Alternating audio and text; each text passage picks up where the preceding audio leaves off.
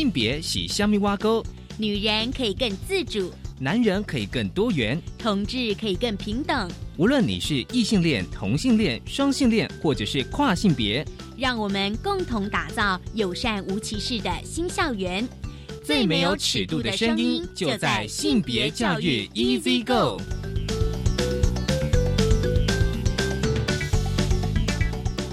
Hello，大家午安，欢迎收听教育电台性别平等一字个，我是温龙。不晓得这礼拜大家过得好吗？今天的节目内容性别大八卦，想跟大家来聊一聊哦，就是美国呢，就是最近政权交接哦，当然大家关注了，还有另外就是他们的国会的动乱之外呢，其实我关注到就是台湾伴侣权益推动联联盟他们的 po 文哦。其实，另外一件事情呢，就是他们的众议院，就是美国的众议院公文呢，以后都要使用性别中立的语言。什么是性别中立呢？稍后呢，跟大家分享。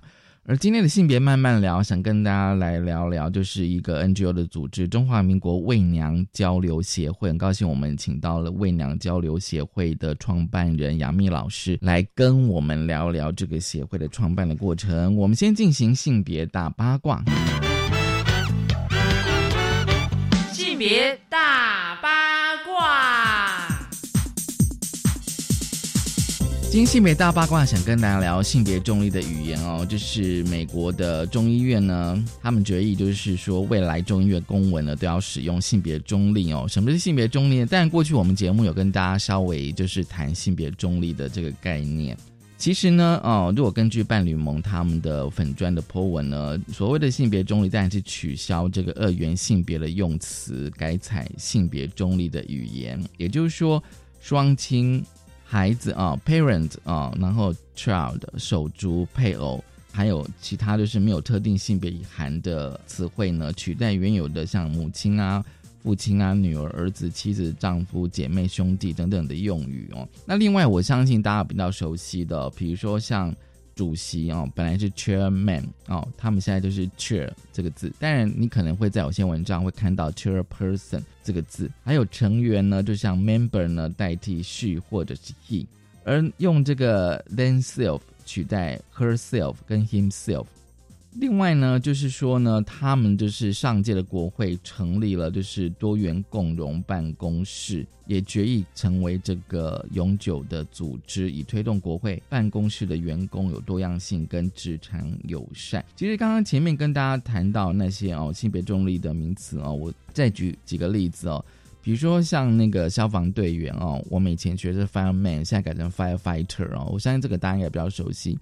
还有就是大一新鲜人，大家觉得应该怎么讲？我现在大家一定都会讲说 freshman，对不对？其实现在美国有越来越多的大学把 freshman 改成 first year，就是第一年的意思。另外呢，像我们之前有跟大家分享的，比如说性别友善厕所，其实我看到多很多英文都叫 all gender toilet，就是所有性别可以使用的厕所。还有就是性别友善宿舍 gender inclusive housing，其实我觉得那个 inclusive 是一个非常好的一个字哦。但是你直接翻译中文的话是包容共融的意思哦。其实但也符合，就是说我们在谈性别的时候，应该是包容是共融的，而并不是排除的。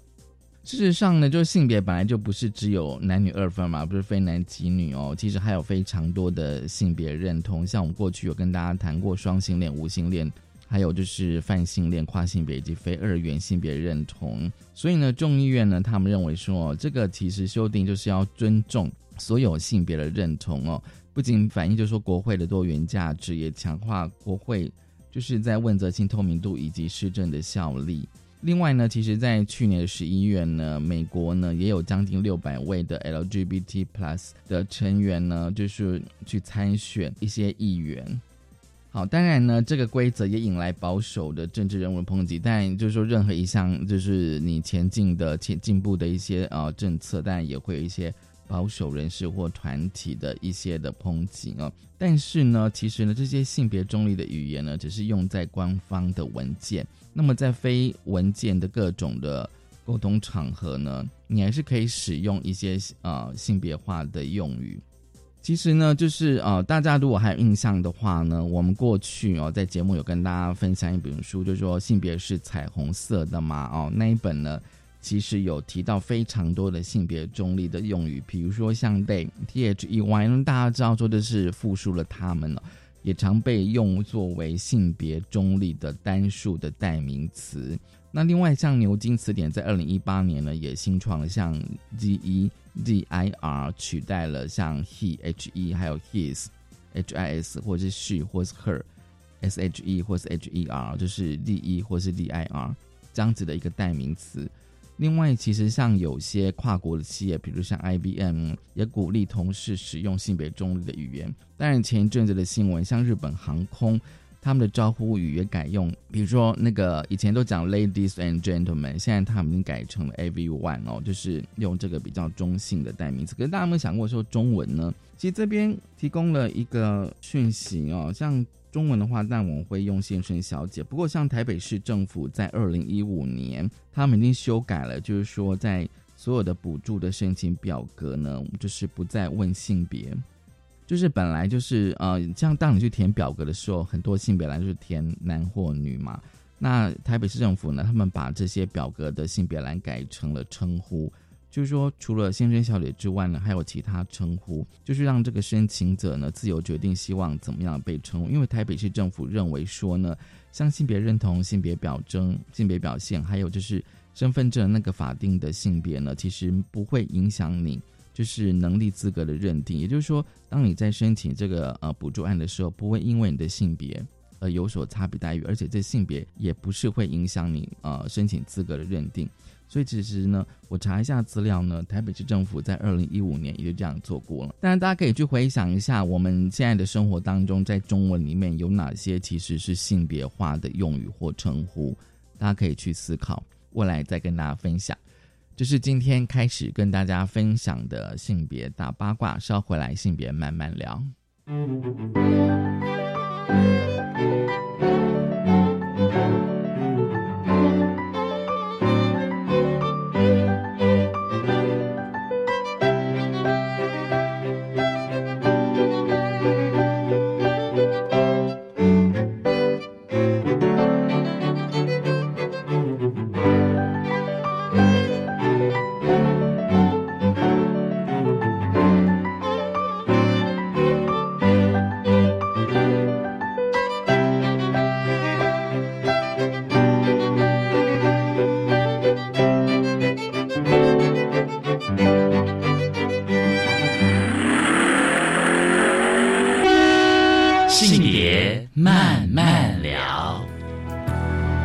回到教育电台，性别平等，一字一个，我是温乐。我们现在进单元性别慢慢聊，今天慢慢聊聊什么呢？其实今天呢，我觉得这个主题哦，其实我自己是关注了蛮久哦。那我相信大家透过一些哦新闻媒体哦，但也看过一些报道。今天呢，我们想跟大家哦来聊一个协会哦，同时也是这个议题，就是中华民国伪娘交流协会。大家听到伪娘，我相信你一定有非常多的想象，不管这个想象是来自于你。自己或者来自于媒体哦，或是来自于你的亲朋好友都可以哦。很高兴我们今天邀请到了中华民国伪娘交流协会的创办人。王家珍，大家都叫她杨幂老师。杨幂老师，你好啊，你好。其实我知道杨幂老师从事彩妆应该二十几年有了。对，目前从事彩妆已经迈向第二十三年了。二十三年，应该算是很资深的彩妆老师。其实我想知道，就是说，就是哎，杨幂老师，那你为什么想要创办这个协会呢？呃，我原本是一名彩妆师。因为在因缘机会下，然后就是接触了这个圈子。一开始的时候，我是接触洛丽塔。那洛丽塔，对，洛丽塔大部分都是很多，就是算是 cosplay 那一类的。那很多都是角色扮演嘛。对对，就是会有一些男生他想要穿洛丽塔的衣服。对，然后那时候就接触了这个圈子。那也是因为接触了洛丽塔圈子，然后觉得说，哎，好特别哦。对，就认识了一个姐妹。那他就是常常就是会以一个洛丽塔的，就是洛丽塔的样貌出现在我们就是参加聚会，然后那时候我就是有找他来化妆啊，然后就想说这还蛮新鲜的，因为有一种新鲜感，我从来没有把男生化成女生的感觉。对，所以你以前都是化女装，跟女生化妆。对对对，我之前早期的时候是外拍模特，后来变成就是百货公司专柜小姐，对，然后后来又转职成新娘秘书。哦，经历好丰富。对嗯 然后后来的时候，就是在做新密的时候，嗯因为我们都会找人来练习嘛。那时候我就找了一个洛丽塔的姐妹，嗯然后来练习。然后练习完之后，我觉得还蛮特别，我就把她的照片贴在我的粉砖上面。嗯然后也是因为她有分享我的粉砖，后来就有一个魏娘，她就跑来加我好友，就跑来脸书加我好友。嗯嗯然后加了好友之后，他就跟我聊起来，聊一聊之后，我们又约出来，约出来，然后他到我工作室，然后我们就来化妆。嗯那时候我才真正的接触媚娘这个圈子。嗯对，那时候我问他说：“哎，这个圈子好特别哦，真的有这一群人会这样女装出去吗？还是你们只是嗯单纯的就是好玩，然后做打扮，像 cosplay 这样？”他说：“没有，我是全女装的出门。”嗯那我当时就很震惊，我就问他一句话，我就说：“那我可以问你一下吗？那你们这个圈子有没有彩妆师服务你们？”嗯嗯我就开玩笑的口气跟他讲，他说：“嗯，目前没有诶，你要试试看吗？”我说：“可以吗？可是我不知道要怎么着手。然后他就跟我说：“那不然这样子好了，你你今天拍了照片嘛，那你贴粉砖的时候我帮你分享。”对，他就跟我讲说他帮我分享。然后在他的板上面，也是因为他帮我分享，因为他的他的粉他的脸书上面都是圈内姐妹，嗯。然后就因为这样子，然后就炸开来了。因为大家就是他分享完之后，就有人来找我拍照，拍完照之后又分享，嗯，对，嗯就是一个传一个，然后就往外扩散对了，对对。对对对，那我就是在接触了伪娘这个小众的文化的时候啊，就觉得说，就觉得说，哎，原来有这么多人，他们的内心其实是住了一个小女孩。嗯嗯嗯，对，因为其实会做媚娘这个角色，其实就是他们其实就是潜在的内心里面，可能他们就是有一些。呃，就是另外一个声音，另外一个、另另外一个内心，因为可能可能因为台湾这边它其实是有一是一个舆论国家蛮重的，就比如说。呃，应该是说台湾他们的道德观，我们台湾这边他的它的道，他是一个道德观很重的国家。那我很多人要面对一些现实生活，对，那例如说，很多人他们是可能是长子，嗯嗯要接掌家业，嗯嗯那可能是独子要传宗接代、等等的，然后就要面临很多很多的问题。然后，所以我觉得说在，嗯，在这个社会当中，他们压抑太久，他们自己内心了。嗯，对，那所以加上伪娘在这个社会上面少了被认同，缺乏缺乏认同感嘛，因为他们少了被了解，缺乏对认同感。对，对，所以我在服务的过程当中也开始慢慢了解他们。对，那刚开始在接触的过程当中，我发现圈内姐妹很需要专业彩妆造型师，嗯对，去帮他们服务，因为外在的一切就是可以是让大家接受的第一印象。对，然后所以。我那时候的时候就觉得说，哎、其实很多姐妹她们的表外表啊、资质啊，其实都很不错，只是她们不知道怎么去打理自己，所以我就用自己的专业彩妆跟造型，然后协助她们建立自信，踏出第一步。嗯嗯，对，然后当时我转职的时候啊，就是就那时候原本是做新娘秘书，后来就决定说，好，那我就全就是直接转职了，就是做专职服务他们的造型师。嗯，因为这个圈子目前还没有造型师服务他们，那我就服务他们好了。那时候我就跟我的家人，跟我老公说，嗯、老公，我想要转职，我不想做新密了、欸。然后我老公就跟我讲说，呃，你要做什么都可以，我支持你。对，只是换个人去化妆而已，换个角色化妆。他讲说，你这样做什么工作？反正都是彩妆嘛，那你画谁都可以啊。对我老公的时候其实还蛮支持我的，然后我就做了专职的部分。一转眼的时间呢、啊，我服务他们已经七年了。就三年前有一次的造型过程当中，那我跟一个姐妹，我就边帮她化妆边聊聊起了我的梦想，嗯，就聊起了我一些理想。可是我自己是个人工作室，我没有办法做的很大，或者是帮大家做很多，因为我一天只会服务一位姐妹。哦，对，所以那时候那时候的时候，我就是有跟他们讲说，就跟那个姐妹讲说。我其实有想做的事情很多，后来那个姐妹就跟我讲说：“那你要不要创立一个协会？”嗯，她其实给了我这一个种子，对，就让我萌芽了。那你那时候想说，哎，协会是什么？这样？对对对，我那时候就不知道协会什么，他协会是什么？他说人民团体啊，我哦说对对对，这是什么东西啊？嗯然后后来他就跟我讲，他就有大概跟我解释说协会是什么样的形态、什么样架构。对，然后那时候我听完这些之后，我回家我就跟我老公商量，我说：“老公，你觉得我成立协会可以吗？”他就问说：“为什么你要成立这个？”我就把我想法告诉他。后来到时候，我老公就说：“好，如果你要成立的话，我支持你啊。”嗯嗯，对，因为我的家人其实是一直以来都很支持我的，支持我做任何事情的。对，然后他起了这个头，我后来就觉得说，嗯，我真的应该要竭尽自己的所能，嗯就是为大家做点什么事情，因为不然的话，我一个人工作室，然后能为大家做的事情不多。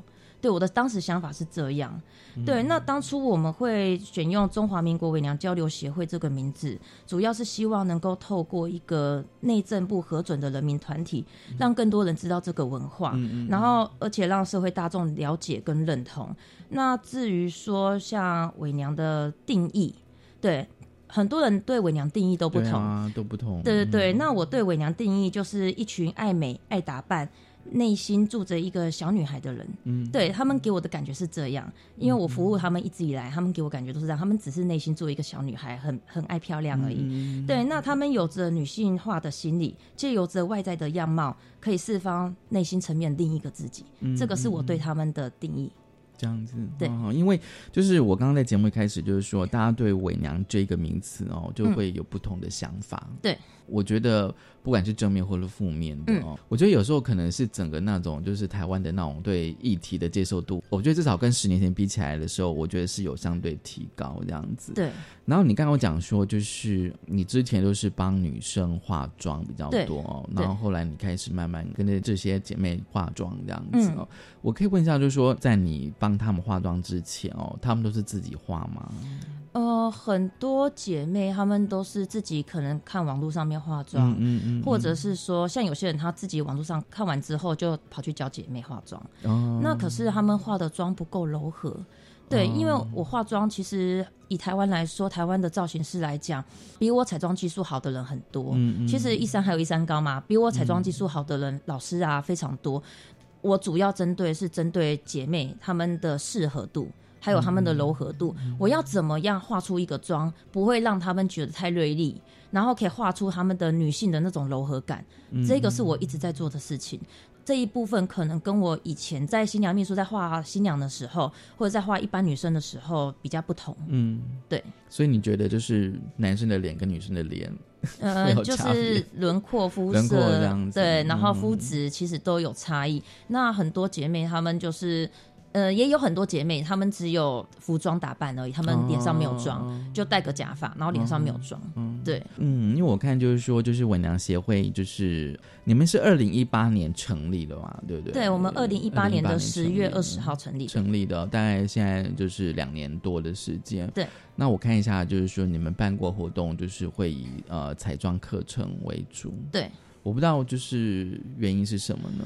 呃，因为我觉得大家可能就是第一印象很重要，给人第一印象很重要，所以要打点好自己。对，所以那时候我就是会想要增进姐妹们她们的一些彩妆的技能，然后提升她们的自信。因为虽然现在的网络社会啊，就是说很多人他们会一只手机一个 app 就解决了，可是我们人跟人之间还是必须要面对面的。如果永远我们都只有靠着我们的一些修图的一些软体的话，那他们永远都不敢走出户外。嗯所以你觉得就是说，就是第一印象非常重要，所以你就开这些课程，对，啊，教这些姐妹怎么去化妆，这样子，对。嗯。就是说除了一些比如说像服装或是女性的穿搭的一些知识，嗯。哦，然后我在想说，透过那个过程，那种化妆的过程，怎么样让这些姐妹她建立开始自己的自信呢？嗯，我觉得第一步就是他们要先把自己打点好。嗯嗯，想要让自己变得更好的时候，第一个就是必须他们必须知道自己的定位。嗯，对，那很多人到我工作室的时候，之前到我工作室的时候，我会跟他们询问：哎，你怎么会想要做造型？你怎么会想要打扮？哦对，你打扮是为什么？我会先问起源，嗯对，先问原因，然后问完之后，我才会慢慢循序渐进的问他们说：那你那你现在在造型当中遇到什么？有什么问题？还是什嗯么？就是在生活当中有没有遇到什么问题？很多人遇到的最大的问题就是，唉，我觉得不被认同，对，就觉得很委可是屈。她所谓的不被认同是哪一部分？就觉得说人家把他们当很怪异，用怪异的眼神去看他们。哦可是这种怪异的眼神，其实很多是来自于他们的，就是他们的穿着打扮。嗯，因为很多姐妹，她们其实一开始入门的时候，她们对女生的定义话就是一定要踩高跟鞋，一定裙子要穿很短，嗯，然后一定要长直发。对，可是现在的女生并不是都会一直踩着高跟鞋嘛？那有些姐妹她们个子本身就已经很高了，那再踩一个十公分、五公分、十公分的高跟鞋，看起来更高。那你在人群当中，即使你打扮的很 OK，可是你又踩这么高，是不是在人群当中你会特别突出，就会让人家会觉得有这种异样的眼光等等的？对，所以我在做的事情是在帮他们调整。对，如果说今天这个姐妹她本身的个子已经很高的话，我就不会建议她说一定要穿很高的高跟鞋等等的。对，就是帮他们调整，让他们呈现一个比较可以融入人群、不被轻易发现的姿态。嗯，就说适合她的，比如说轮廓啊、体态啊，甚至她的身高。对。然后去搭配，就是怎么样去化妆这样。对，化妆跟发型都有关系。发型、发型、服装，然后就是就是妆感，这些全部都是有相关的。嗯嗯。对。所以那这样子的话，你等一下掌握每个来找你的姐妹她们特色，哎，甚至连个性。对，这个东西我都必须要做记录。那表示说你的功力非常深厚喽，因为我觉得一般化妆，也许就是说我帮你画一画，比如说我可能希望画的像跟谁一样，那你帮我画一画就好了。但是我觉得像你的话，你还会考虑到说每个姐妹的独特的。不管他的风格，他的个性，嗯，对，因为通常来找我的姐妹，她们会知道一件事情，就是如果你拿着明星还是谁的照片给我，跟我说我要画这个，对对，很抱歉我做不到，对 我只会我只会依照他们适合的东西给他们，对，然后可是我都跟他们讲了一句话，因为就是我们要追求流行，不如创造流行，对，这句话是我的指标，追逐流行还不如创造流行，对，打造自己属于专属的风格。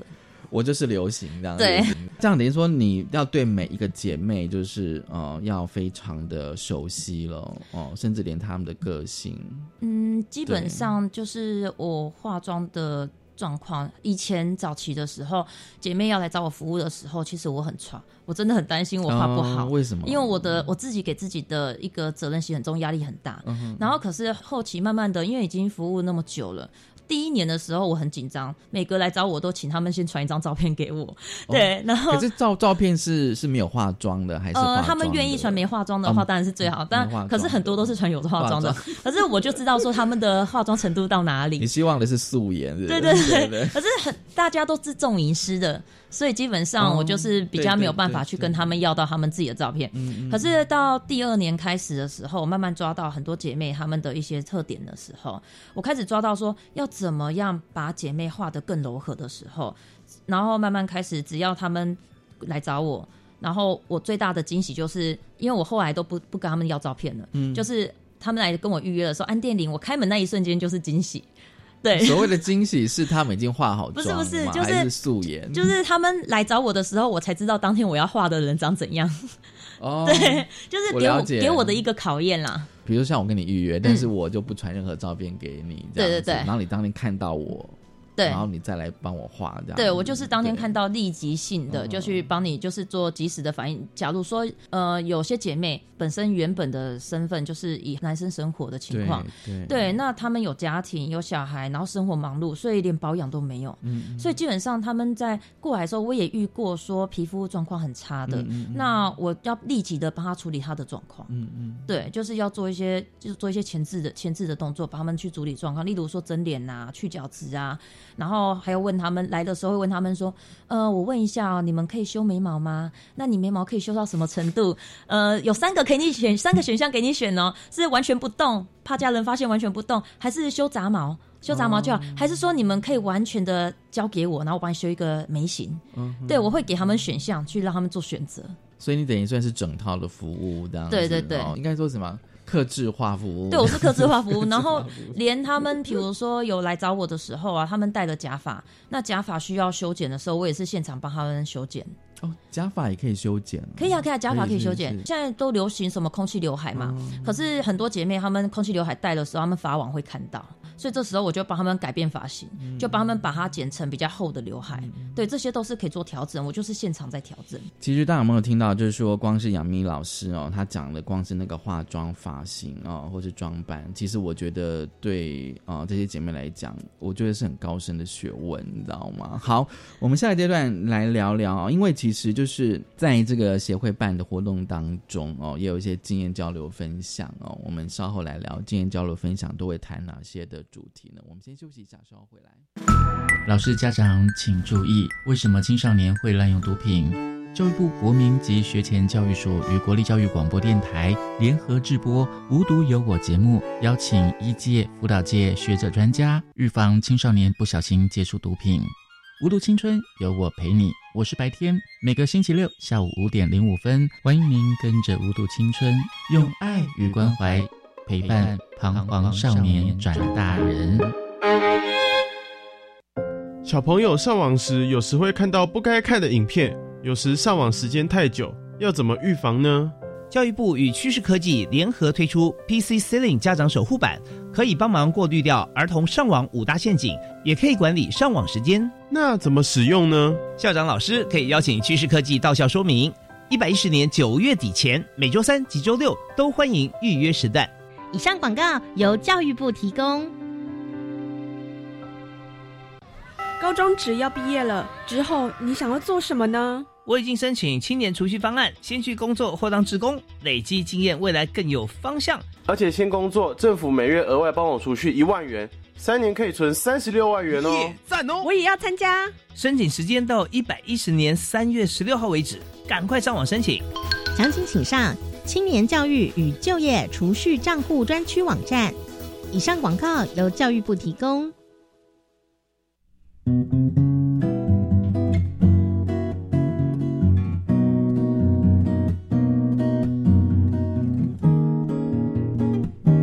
我是苏命苏米恩，你现在收听的是教育电台。Open your mind，就爱教育电台。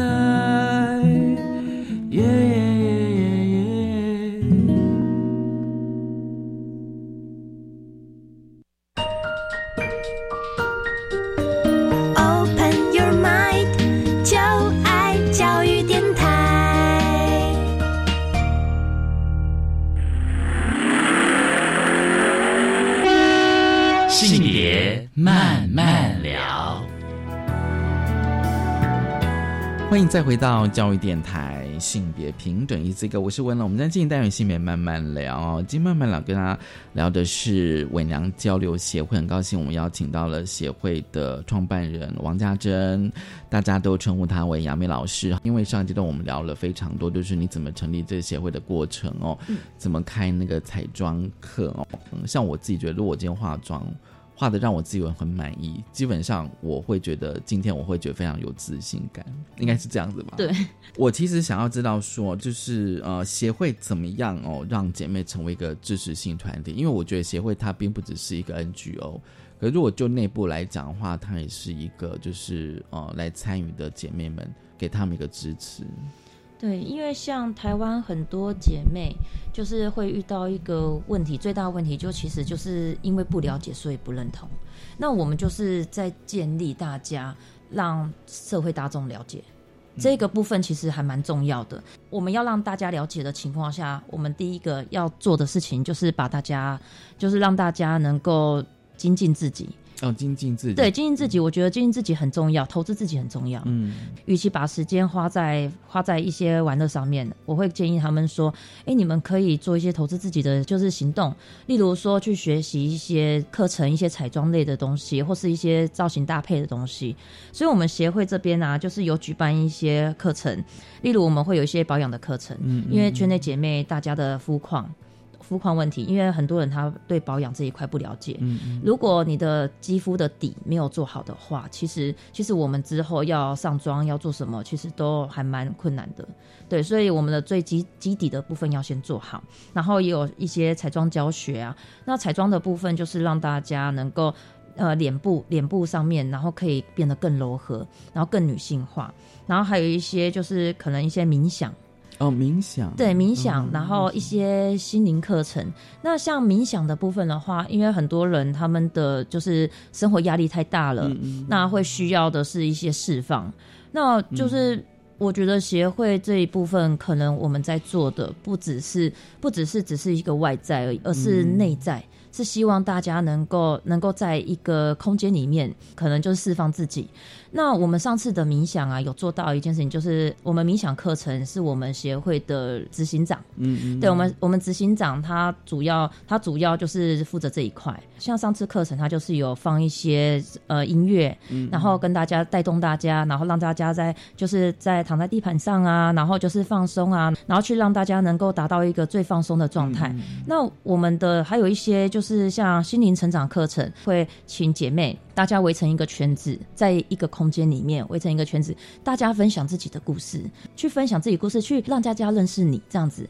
对，然后就是我分享了自己的故事，然后我就是我觉得我的想法是什么，我以后要做什么事情，然后我的目标是什么等等的这种能够说的、想说的都可以跟姐妹分享。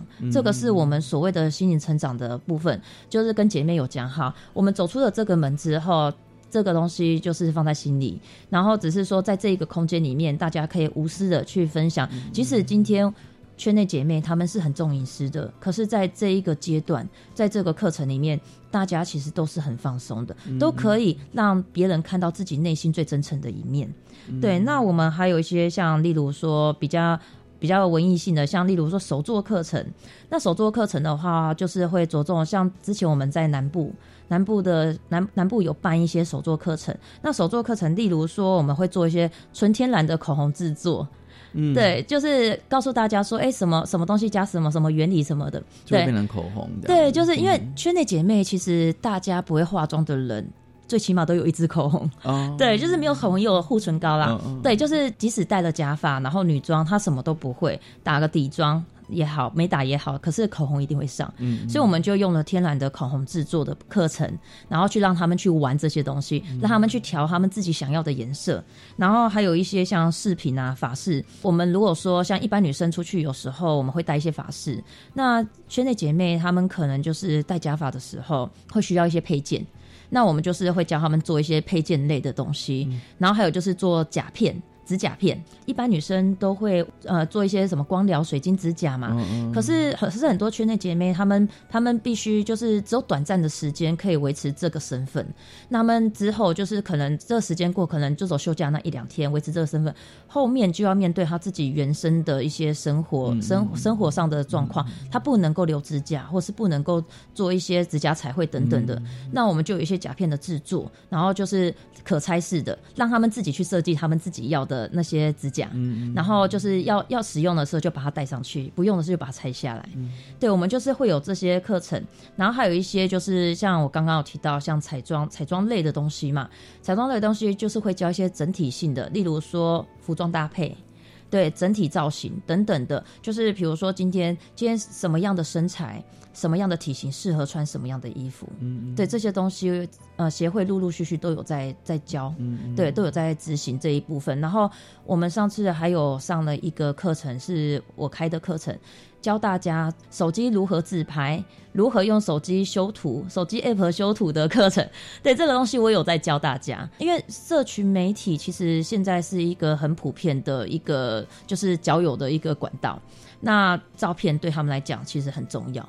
所以我就是有帮他们去，就是做这一方面，然后让他们用可以更女性的样貌去跟社会融入，对，然后透过这个平台，就是勇敢的走出户外。嗯，对。其实光听亚米老师你这样讲，我发现就是协会本身活动课程真的蛮多的耶。对，可是就是参与性，应该是说，因为我们协会目前就是有课程，我们就会 follow 出去，那就是就是我们会打在我们的粉砖上面。就是打在我们粉砖啊一些活动上面，那就是自发性的报名。就是如果说今天有姐妹要参加的话，那他们就是自发性，他们就是应该是说他们就是意愿性的意愿性的参加。对，就是我们课程就是开在那边了，你们要不要来都是看个人，因为有时候我们的课程不见得说大家上班啊时间可以配合得了。对对对，所以我们就是就是用一个比较自由的形态，然后就是反正我们就是。不定时的会开课程，对，像我们像我们在像呃像一月七号我们在高雄，然后我有办一个就是呃伪娘造型秘籍的课程，对，就是教大家教大家要怎么样快速的几个重点，就是容然后说就是你们想要打扮的话，有什么重点，然后可以快速的让你们抓到重点去做造型，然后就是自己自己可以玩这些造型。比如说十十分钟就上手，类类似这种就是我类似这种，就类似，可是我是讲的是重点的东西，重点对对对，就是精华对对对，那个算是精华课程。对，目前我有办那一场，就是在高雄。嗯，对。有时候我在想说，那个过程是不是可以让大家比较有共鸣？就是说，哎，我好像并不是唯一，或者说透过那种故事的经验的分享哦，嗯因为我觉得可能有些人，呃，或者有些姐妹，她可能会不会说，她可能就没有跟她的亲朋好友讲她自己的真实的故对事。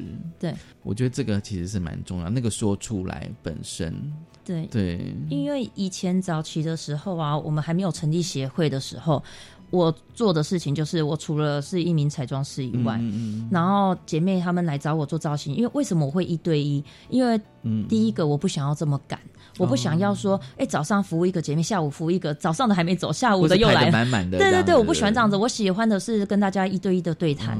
那可以在对谈当中了解这个人。那之前我们还没有成立协会，还没有这些冥想课程啊、心灵交流课程的时候，姐妹很喜欢来找我聊天。对，就是说顺便化妆就就顺便聊天，呃还是有有纯聊天没有有有的人他们是他们是来真的是来化妆的，化妆对，来做造型的，然后就是跟我，然后说顺便聊天。嗯那可是有些姐妹，有部分的姐妹，她们是为了想跟我聊天，然后来找我化妆。化妆哦 对对对对，其实就是因为他们想要一个聆听者。对对我，我这很重要对我一直在做一个聆听者。这七年来，我一直在做的是一个聆听者的角色。嗯对，无论协会有没有成立，一直到现在，我自己我自己这边，我自己工作室这边，我也是一直都在做这件事情。所以就是说，你工作室就变成一个据点了，呃，目重要的一个目前我们的那个成长课程，然后还有就是一些彩妆教学的课程，目前工作室在桃园。对桃园平镇这边，所以呃，就是北部的课程来说，协会课程来说，着重会在我工作室。嗯嗯，对，那南部的课程，因为我在南部，我们也有一个南部有一个微光幸福。嗯，对我们南部的姐妹，我不称为为娘，我不称为为娘，哦对我给他们取了一个名字，叫做微光女孩。哦，为什么？呃，微光女孩主要的主要的原因是因为大家都是在黑暗中摸索，嗯嗯，对，大家都是在应该是说都在迷惘当中去摸索，摸索最真实的自己，内心的自己。嗯然后，然后微光是主要是因为在黑暗中有一道曙光，有一道光线指引他们方向，然后说就是指引他们该如何前进，然后就是辅助他们，让他们能够成为理想的自己。对，所以那时候我就用“微光”这两字，然后加上女孩，就用“微光女孩”。可能在北部的话，因为主要是因为协会，我们还是以中华民国为娘交流协会这名称，所以在北部我还是会以为娘这个名词。可是，在南部的话，我们微光的话，我们就是说，哎，我们微光女孩有什么活动等等的。对，因为“微光”这两个字，我之后是想要把它涵盖“伪娘”这两个字。对，可是目前现阶段，我们跟我们跟内政部成立的协会是对登记的是伪娘，因为也必须要用伪娘，因为用了这个词，大家才知道这是什么样的文化。哦，对大家反而对“伪娘”这个词已经有既定的印象。对，因为社会大众对伪娘的词比较有印象，如果用“微光”这两个字，大家不知道这是什么协会。对，所以我现在在做的事情就是要对外。我们协会在做事情就是对外，要让更多人知道这个文化的存在，所以必须要用“伪娘”这两个字。对，哇，就是光是名称上就有蛮多的考量跟含义耶。对，这样子哦。其实我想要了解一下说就是像姐妹们她们在日常生活中可能会有遇到哪些挫折，或者是一些呃比较沮丧的事情有吗？最常遇到的就是、嗯第一个就是不被认同嘛，不被不被家人、不被朋友认同。嗯那只要是他们跟家人、朋友，或者是工作上的嗯同事，还是什么，就是社会上的形态来说，就是男扮女装这个这个部分，可能我们长一辈的长辈，他们会觉得这是一件很奇怪的事情，嗯嗯就觉得你干嘛这样，男不男女不女，因为这个是最常听到他们被这样讲。嗯对，可是像我觉得，因为我服务圈内姐妹已经七年的时间了，那这七年下来的时间，我发现这七年的状况改变蛮多的。嗯因为我们现在其实我们我我原本是二十几岁，现在三十几岁，接下来又要四十几岁，比我们晚一代的新势力上来了，他们比较能够接受这一块，所以我觉得以后慢慢慢慢的，微娘这个圈子会越来越普及。嗯。对，会像会像可能像同志一样很普及，嗯。对，就是觉得那没有什么，只是现在现阶段还算是还算是要努力的阶段。他们在工作上会有一些，对，他们在工作上其实遇到蛮多问题的，例如说有些姐妹她们是会以女生的样貌嘛，嗯呃，有些姐妹她们可能就是就是说她们已经是穿女装生活了，嗯然后她们只要去找工作的时候，可能讲个话。或就是开口讲话的声音，或者是说他们找了工作，然后递了身份证资料，就是可能要写履历。那这些东西给店家看的时候，很多店家他们是排斥的，嗯，他们是不认同的。对他，所以姐妹她们其实，在找工作这一方面，其实蛮无力感蛮重的。嗯，对，所以就必须要持续的就是对就是必须他们他们找工作常常都遇到很挫折，说我找什么工作都没下文。嗯嗯，对，就会很常遇到类似这种状况。那我能够做的就是跟姐妹讲说，就是跟他们讲说，你们不要，你们不要这么沮丧。对，就是还是一定会遇到。可是像呃，我举一个比较好的好的例子好了，像我身边，在我身边，我们有一个就是我们协会有一个职业老师，他之前在工作上面的时候，因为他都是以女装的身份，就是去生活。那他之前就是在做加油站，在加油站打工，然后做大爷。后面的时候他，他因为他是要跟我学彩妆，嗯，所以他就是从台中搬到我们，就是搬到桃园这边来。然后搬到桃园来的时候，一开始找工作也找的不顺遂，可是后来他现在在全家工作，现在就是以女装的姿态，然后就是每天上班就是以女装的身份，嗯，对他们店里面是认同的。对，因为店长其实也蛮年轻的啦，对，就是他们有认同认同子妍，就是说认同他说，哎，可以哦，那个我觉得这样子还蛮好看的、啊，你这样打扮起来很漂亮啊。对，其实我觉得认不认同这个东西，我觉得就是你认不认同他，了不了解他，第一步就是我们要看我们的第一印象嘛。嗯如果你外在你的打扮是很 OK 的，是让人家觉得这个是很美的。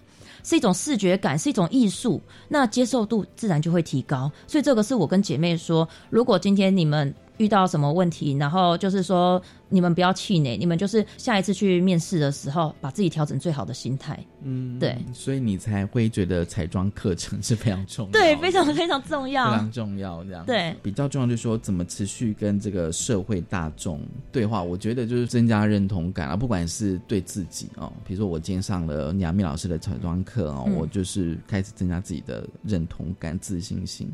那当然就是说，接下来的一步就是说，哎，我怎么让去跟大众，就是哎，大家看到我就是穿女装，嗯，是觉得很美的，然后是可以欣赏的，嗯，好，很重要。像社会大众啊，对于伪娘这个小众的文化。像我刚刚说的，因为不了解，所以不认同。嗯嗯，所以我们现在协会这边在做的事情，就是我们要走出框架，哦才是、对，才是拓展视野的起步。嗯这个部分还蛮重要，因为我们不能够永远的在自己的舒适圈里面。如果说每个姐妹全部都是在自己的舒适圈里面，然后在自己自己的小团体里面，然后没有对外去跨出去的话，没有让别人了解的话，其实。可能永远都维持现状，这个是我比较担心的事情，所以那时候才成立这个协会，希望说能够为姐妹做些什么事情。然后，因为我们要做到的事情是要用未来的眼光去审视现在，对，不是用过去的思维去限制未来，这个是我蛮强调的事情。我觉得好像有点励志，有点像那种励志的课程这样，看励励志课程。因为因为这个对我来讲还蛮重要，因为像我刚刚有提到嘛，就是就是很多年轻年轻一辈，他们可能之后都会接受，所以我们必须用年轻一辈的眼光，然后就是去就是去拓展，去对去拓展去拓展现在，就是就是去去看现在。那我们不可以用像老一辈的思维。去限制我们的未来，我觉得这个很重要。对，这也是我跟我们协会我们内部的一些干部所提到的事情。对，那像我们的协会当中，我们干部有分直男啊、同志，然后有伪娘、有原生女，还有跨性别，然后一些综合多元的性别所组成的。对。然后全部都是大家都是自发性的，嗯，对，就是成为我们干部的人都是自发性，而且都是无偿的为姐妹发声跟服务，嗯，对，因为主要我们就是现在目前我们没有所谓的企业财团的金源，嗯，对，所以我们在着手一些事务上面的进度就不会像一般的协会这么的快，因为我要面对的事情很多，就是我们干部要面对的问题很多。除了要去协商、要去沟通以外，然后我们还要受到一些舆论。我们协会成立争议性蛮大的，对，不管是对圈内还是圈外，争议性其实都有。对，有好的有坏的，其实都有，都有两极化。像我们协会这边啊，就是主要就是会呃，之后我们打算说跟一些多元性别团体一起合作。对，目前这一部分还在规划。对，因为现在协会的像我刚刚说，没有一些外力的金源，我们主要的、我们主要协会的收入就是来自于会员对会员的一些就是年缴会费，然后还有就是像我们开的一些课程。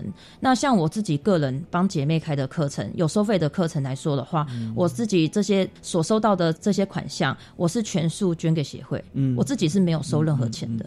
因为现在我们要做一些对外的一些课程来说的话，我们必须要有一些资金才能够请外聘讲师等等的，我们的进度就没有这么快。可是我们之后会做一些交流，像也有一些论坛啊，学校叫我们参加一些多元性别的探讨。对对对。好，我们先休息一下，稍后回来。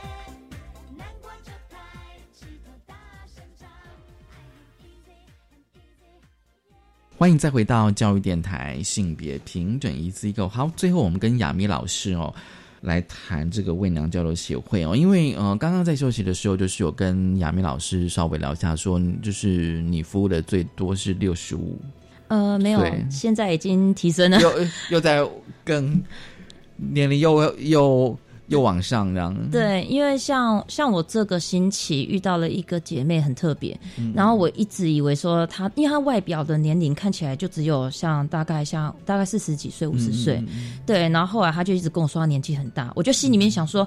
年纪最大的不是六十五吗？你可以超过他吗？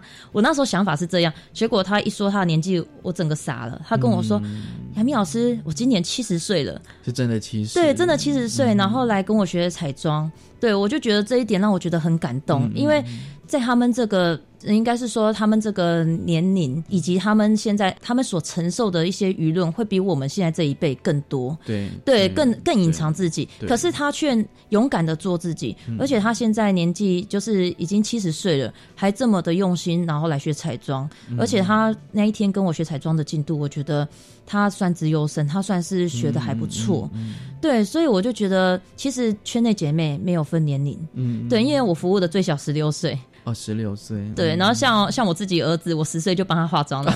对我儿子十岁就就当伪娘了。对我儿子现在十六岁。然后觉得呃，妈妈妈妈很 哦，每个人都说我儿子化女装很漂亮哦，真的对，很可爱，大家都这样说。好，因为其实哦，因为你刚刚提到那个七十岁的姐妹，让我嗯想到说，也许她就是从年轻对到现在一直在追求这个东西。对，他说他是从年轻到现在，嗯。而且那时候他讲说他其实有做过一些手术，嗯。对，有做有做手术，然后让让他的身形体态就是成为更理想的自己。嗯嗯嗯对，所以那时候的时候就是有跟他聊了一下，他的他给我的感觉就是让我觉得他经历很多事情，然后很感动。对，可以慢慢的再去认识他。对对对对。我不知道，就是说协会就是未来会有哪些的规划呢？呃，我们协会目前不定时会开立一些课程，还有一些各项活动。那大型的活动，例如每年的三月十五号，就是我们协会固定开春酒，春酒对伪娘春酒的时间。对，然后小型活动像是造型体验啊、写真啊，然后一些户外的团拍等等的，然后可以让也让一些就是协会里面想要学习的姐妹有更多的资源可以使用，让大家的大家互动性更多。那像一些姐妹，她们已经作为女装了嘛，将来她们就是嗯，在工作上面。因为刚刚我有提到的一点，就是他们在找工作上面会出现歧视，不对对，不被受应有的尊重，所以将来我们也不排除会开一一些从事彩妆啊、整体造型啊，对这些方面有兴趣的姐妹，然后让他们做一些彩妆方面的检定考试。协会以后我们会开始培训一些彩妆师，然后会做一些协会内部的检定考试，嗯然后让他们能够帮助更多更多需要彩妆的伪娘。嗯帮助更多需要彩妆的姐妹。嗯对，那我们协会对外的展望，我们就是中华民国伪娘协会，主要是由内政部核发的人民团体，那就是让社会大众能够更了解这个文化存在。那我们主要做的就是跳脱框架，增加曝光率，让姐妹在社会大众能够被认同，能够有更多的尊重跟被重视。那对内的话，中华民国伪娘交流协会是属于圈内姐妹的一个大家庭。嗯那我们不分彼此的互相帮助扶持。那日后呢，就是成长协会的成长也是需要大家用用行动支持的。只有用行动力跟支持，协会才会有更多更多元的发展。然后才能够帮很多姐妹争取很多社会福利，争取更多被认同、被重视、被尊重的福利。对，因为凝聚的力量就来自我们的相遇。嗯对，那每一位支持我们的姐妹，其实我都蛮感激他们的。对，然后像我们协会现在目前就是来自四面八方，那协会成立两年的时间，就是。大家都是一起摸索，然后一起努力，一起成长。那如果说像有人有愿意跟我们一起服务的话，那也欢迎加入我们的行列。嗯，今天真的很高兴哦，就是杨幂老师哦，就是中华民国伪娘交流协会的创办人，来跟我们聊聊，就是伪娘交流协会成立的过程，还有许多姐妹的故事哦，还有你的彩妆课程，所以大家对伪娘应该有比较有初步，甚至有深刻的认识哦。其实我觉得哦，就是未来哦，如果有在就是更进一步的消息或是讯息活动的话，我也觉得很高兴再邀请你们来这样子哦、好谢谢更认识，就是说，比如说，如果你们到学校去，因为我觉得在学校交流是一个还蛮重要的一个活动，嗯嗯真的。今天谢谢杨幂老师来跟我们分享，谢谢杨幂老师，谢谢也谢谢大家收听今天的性别平等，一次一个，拜拜。